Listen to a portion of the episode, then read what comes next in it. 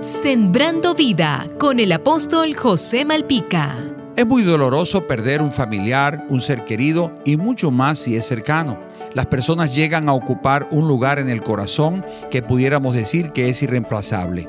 A menudo nos pasa que perdemos una mascota en el hogar y a pesar de ser un animal, hay un vacío notable y nos entristece. ¿Qué no será un ser querido, carne y sangre nuestra? Es muy difícil sobrellevar un luto en nuestras propias fuerzas y sobre todo cuando la muerte ha sido injusta, víctimas de una violencia o de un accidente inesperado.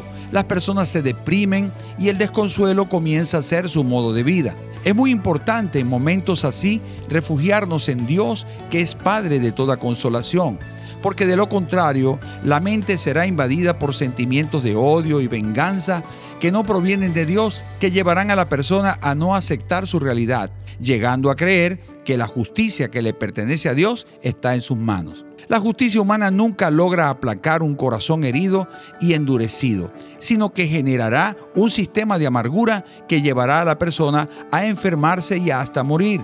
Es mejor encomendar la causa a aquel que juzga justamente, que nos juzga a todos por igual, sin parcializarse por nadie, porque conoce los verdaderos motivos del corazón humano. Jesús vino a traer buenas nuevas a los abatidos, a vendar a los quebrantados de corazón y a consolar a los enlutados. ¿por qué no lo recibes como tu Señor y Salvador y vendrá la consolación a tu vida?